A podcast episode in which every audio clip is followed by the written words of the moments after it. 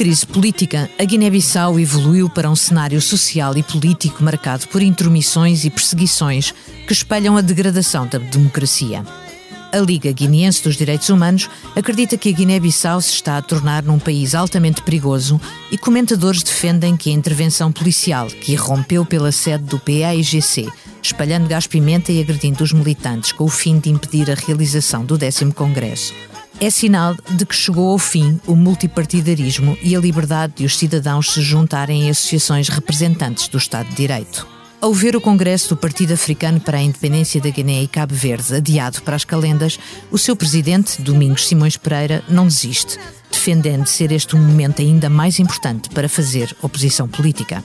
Bem-vindo ao episódio 37 do África Agora, o podcast do Expresso dedicado à África para nos falar sobre os atropelos presidenciais à democracia guineense e sobre o ambiente de violência que parece ter se tornado normal no seu, no seu país, temos hoje connosco Domingos Simões Pereira. Bom dia. Muito bom dia. Nascido na Guiné-Bissau, formou-se em engenharia em Portugal. Foi primeiro-ministro em 2014-2015, secretário-geral da CPLP, Comunidade de Países de Língua Portuguesa, e disputou e perdeu as eleições presidenciais guineenses de dezembro de 2019 denunciando irregularidades graves no processo, impugnou o resultado. O Supremo Tribunal de Justiça deu-lhe razão, mandou recontar os votos, mas a Comissão Nacional de Eleições declarou o presidente, presidente Sissoko Embaló. Desde aí é persona não grata do presidente, que já declarou que nunca dará posse a um governo com Simões Pereira, primeiro-ministro, como reza a lei do país. Eu sou a Cristina Pérez e estamos a gravar na manhã de 25 de março de 2022. São 10 horas em Lisboa e em Bissau. Obrigada por ter aceito o convite do África Agora. O Congresso do PAIGC adiado sine dia significa que não se pode proceder à atualização dos quadros nos prazos legais. Uh, sei que defende uh, a legalidade e o, e, o, e o reino da lei. É um processo bloqueado, para não dizer terminado. Como reagir? Bom, uh, o tempo dirá qual a saída. Agora, eu penso que não, não passa pela cabeça de ninguém que eh, qualquer que sejam os métodos que queiram uh, empregar, se possa impedir a um partido político e, sobretudo, ao PAIGC, e é importante aqui lembrar que estamos a falar do partido libertador uh, deste país, não é? Uh, de realizar o seu décimo congresso. Portanto, para nós, o processo está paralisado, está suspenso. Nós vamos utilizar todos os meios legais e constitucionais ao nosso dispor para obrigar uh, as instâncias a reconhecer o direito que assiste ao partido. É evidente que também compreendemos que aquilo que o atual poder está a fazer é no sentido de criar uma situação de desespero junto dos militantes e dos dirigentes que leva o partido a enverdar por outros caminhos. Nós, o PAIGC, há muito tempo que decidiu utilizar exclusivamente os métodos democráticos e vamos insistir em fazê-lo. Agora, a responsabilidade de garantir a paz e a estabilidade interna não pode incumbir só ao PAIGC. Que alternativa se espera? Uh, falou de outros, de outros caminhos. Que outros caminhos poderiam, poderiam um partido como o PAIGC uh, ter? Não, não. Eu, estou a falar de, do respeito da ordem constitucional. Estou a dizer que claro, aquilo que nós temos feito é denunciar todos esses atropelos, mostrar que estamos em presença uh, de um regime que é tudo menos democrático, e que não respeita as regras instituídas para uh, o jogo estabelecido. Agora, uh, estamos a falar de um partido que tem uma falange de, de, de, apoiantes bastante grande. Estamos a falar de um partido que vence as eleições em Bissau, que é a capital do país, com mais de 70% da população. E, portanto, este clima e este ambiente de, de, de ameaças, de agressões que têm sido feitas contra o PAIGC pode pôr em causa a paz e a estabilidade interna. E isso será exclusiva responsabilidade de quem tem uh, investido nesse sentido. Hum, eu gostaria que me descrevesse eh, realmente o ambiente da Guiné-Bissau. Raptos, prisões, a violência exercida sobre defensores de direitos humanos. Estas notícias multiplicam-se uh, num suposto Estado democrático, não é? Sim, uh, mas uh, o que é interessante no meio disso tudo é que o próprio presidente não esconde isso. Ele assume claramente que reserva-se no direito de agredir, de ameaçar todo aquele que ousar pôr em causa o seu poder absoluto. Tanto casos como de agressões e espancamentos de pessoas no Palácio da República já aconteceram à repetição, até por parte de pessoas que a partida eram apoiantes dele e que em algum momento acharam que já não, já não se reviam em determinados métodos. Uh, este último que agora aconteceu, imagino este quadro, estamos a falar 14 horas de Bissau, que também são 14 horas de Lisboa, um ativista que chega de um voo de Lisboa, está a caminho de casa, é, é interceptado no meio da cidade uh, por pessoas armadas e que usavam capuchos, não é? Tiros ao ar para dispersar a população. A pessoa é raptada, uh, violentamente agredida e depois uh, ele insuflado um gás que ele não sabe identificar do que se trata, perde consciência e é no estado de inconsciência que é brutalmente agredido até, até ser deixado eventualmente como morto. E portanto, quer dizer, estes casos já se repetem como se fosse uma normalidade é essa a normalidade que o atual regime quer impor na Guiné-Bissau. Portanto, estamos a falar de, de, de, das forças de segurança, a justiça reage da mesma maneira? A justiça também, uma, uma significativa parte da justiça está, hum. está sequestrada, não é? Eh, e, e responde a, a encomendas e, e, e, ordens que são ditadas a partir do Palácio da República. E sobre isso, eu não acredito que haja algum guineense eh, que, não, que não reconhece esse facto. Hum. Tem alguma expectativa do inquérito relativamente ao alegado golpe de Estado de 1 de fevereiro? Não, eu nem quero falar disso, porque sabe, eh, a própria credibilidade eh, da comissão que foi instituída é posta em causa por, por, por todos. Nós, desde o primeiro dia, chamamos a atenção para a necessidade de se criar um, um, uma comissão independente, credível, e que, na medida do possível, seja integrado por instituições internacionais eh, que tenham essa vocação, eh, porque chamou-nos a atenção desde o primeiro momento que, passados algumas horas, não é, o presidente já soubesse quem é que tinha participado e quais eram os motivos.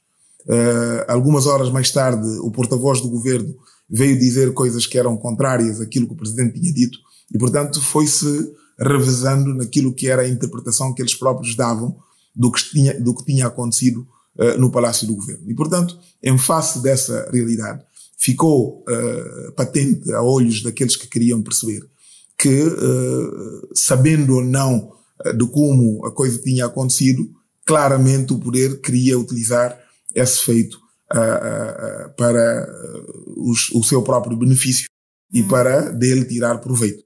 E, portanto, perante esse quadro, pouca gente aguarda alguma coisa de importante nesse, nesse inquérito. Hum.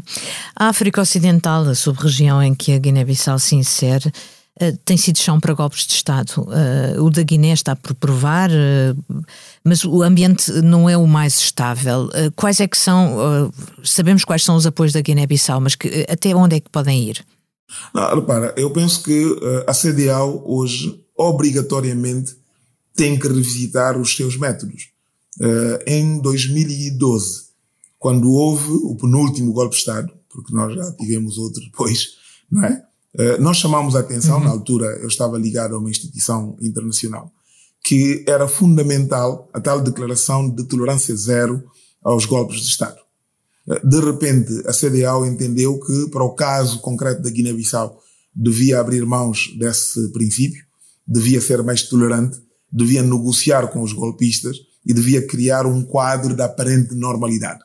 Bom, a partir disso criam-se precedentes que depois fica impossível de serem evitados noutros quadrantes. E, portanto, quando fala da África Ocidental, há mais do que uh, exemplos e ilustrações, o caso do Mali, o caso da, da Costa do Marfim, uh, desculpa, da, da, do Burkina Faso, o caso da, da Guiné-Conakry, e, portanto, uh, vão-se multiplicando esses casos que apontam, sem sombra de dúvidas, para a incapacidade que a CDAO patenteia neste momento de ser uma autoridade credível para apelar ao respeito da ordem constitucional. Porque repara, o golpe de Estado não pode ser só visto quando os militares saem à rua e quando uh, utilizam a violência direta para poder eh, alterar a ordem constitucional. Aquilo que nós tivemos e a forma como o atual presidente tomou posse uh, na, na, na, no hotel acompanhado pelas forças de, de, uh, militares, é, foi um golpe de Estado. E, portanto, perante isso, não é? Há uma, há uma, há uma,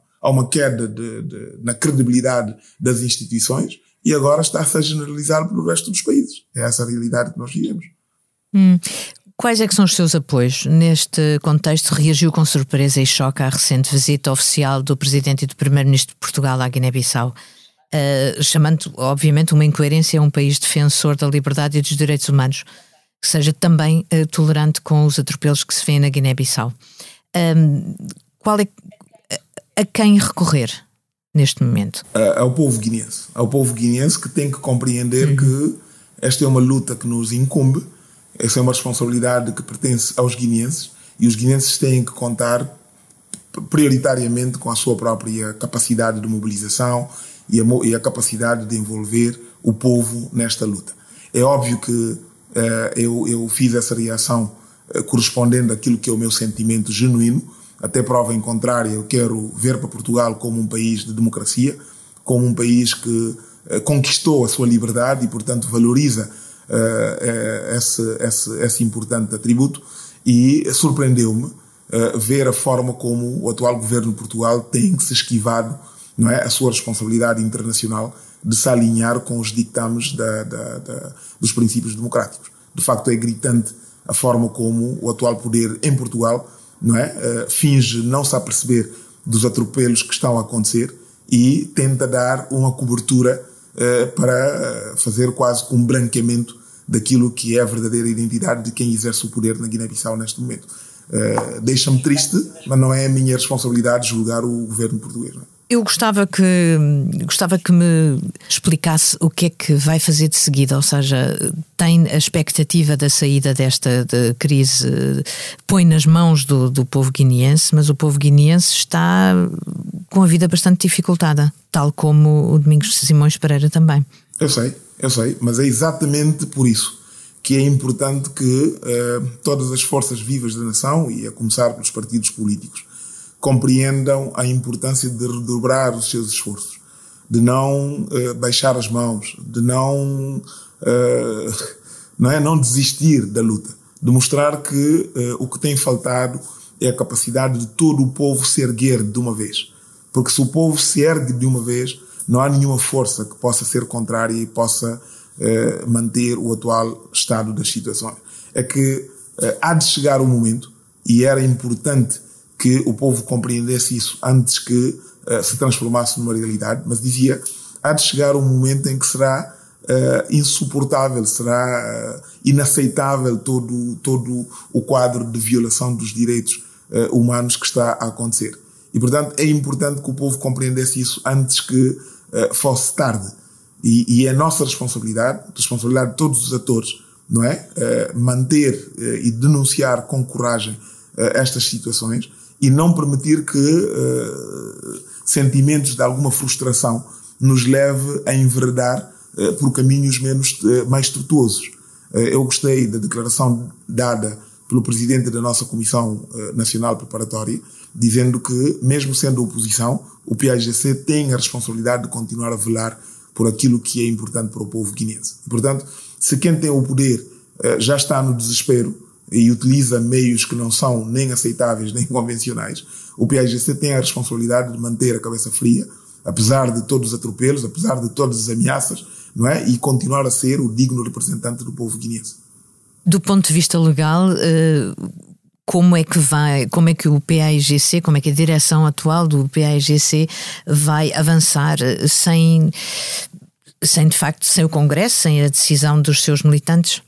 Uh, olha, desde logo, nós, nós, como já fizemos no passado e temos feito, uh, apesar de sabermos uh, como parte da justiça tem funcionado no país, nós não temos deixado de utilizar não é, todas as instâncias. E, portanto, vamos expurgar todo, todos os recursos, até porque, até porque, no caso vigente, é o próprio juiz que extinguiu a, a, a instância, reconhecendo que o PAIGC, ao ter anulado o guião que tinha aprovado no Comitê Central, mesmo sendo competência uh, desse órgão, deixou de existir objeto de disputa. E, portanto, surpreendeu-nos a todos que essa mesma instância voltasse a aceitar um recurso e, por via desse recurso, não é, declarasse a suspensão dos trabalhos. E, portanto, nós vamos utilizar todos, todas essas instâncias, mas uma vez concluído esse processo, faremos recurso a outras instâncias, nomeadamente subregionais e continentais, no sentido de uh, fazer valer aquilo que são direitos que nos assistem. E, portanto, mas é como eu digo, eu espero que essas instâncias sejam suficientes para que os nossos direitos e os nossos valores sejam respeitados. Se isso não acontecer, bom, uh, corremos o risco de, uh, perante o, o, o desespero de causa, outras entidades queiram uh, encontrar outras formas de, de, resolução do problema. Mas isso não, não será nunca uh, por parte do PAIGC, que é um partido legalista e um partido que fez uma opção bastante clara há bastante tempo. Um desses recursos em, em tribunal foi posto por, por um militante do PAIGC. O partido está unido? Eu penso que sim.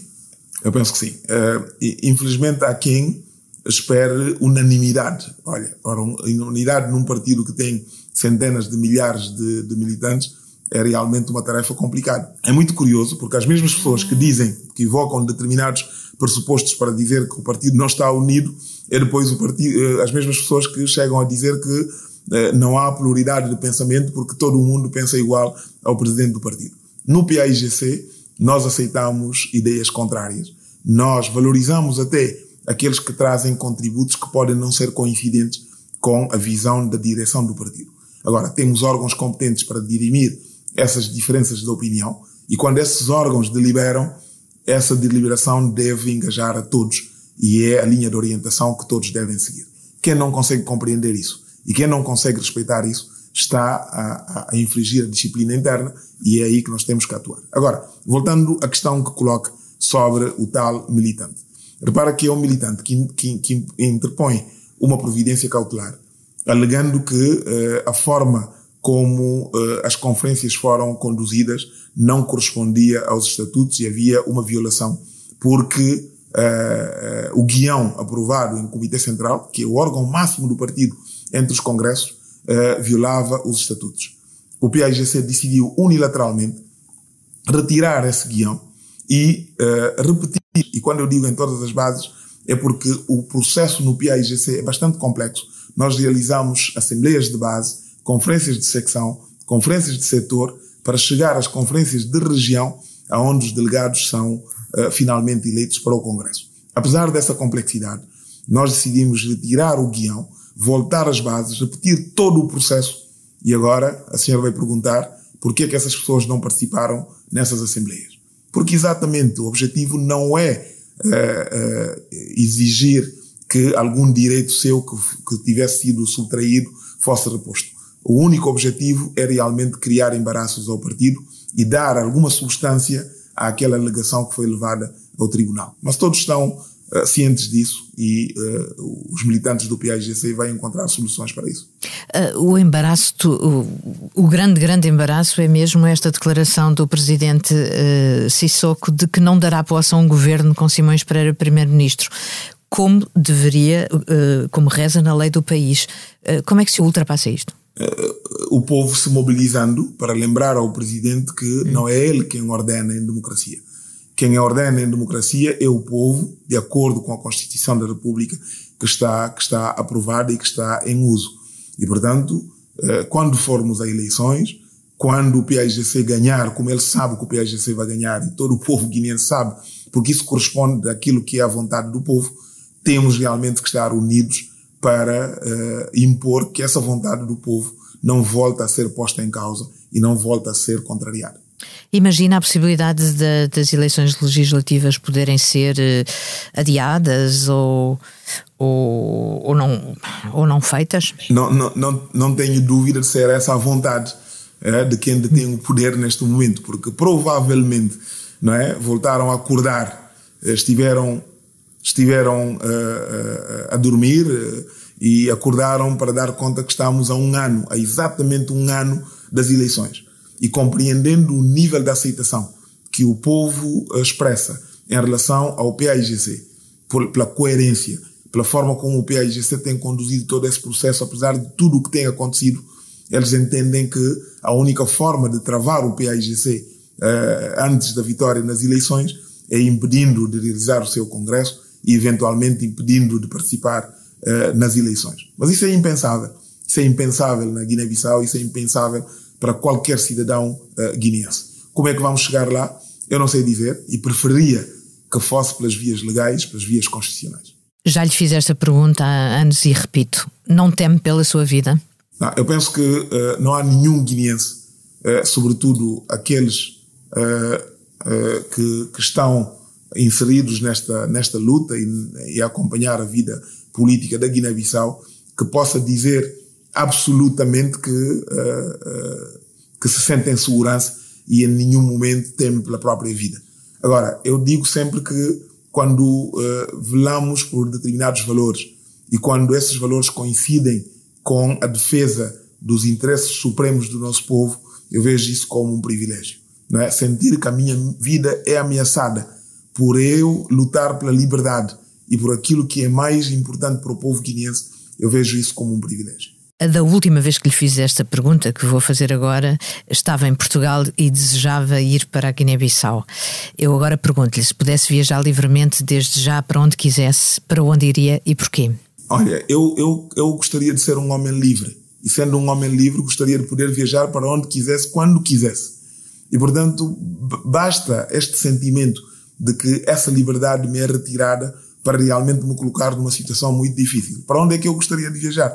Para todos os sítios do mundo. Não tenho dinheiro suficiente, por isso é que eh, normalmente o nosso primeiro ponto de escala é Lisboa. Temos mais eh, ligações com Portugal. Tenho parte da família neste momento em Portugal e certamente pudesse se pudesse sair, ia primeiro a Lisboa. Mas eu tinha uma lista bastante grande de países que gostava de conhecer e que certamente gostava de poder visitar uh, durante a minha vida.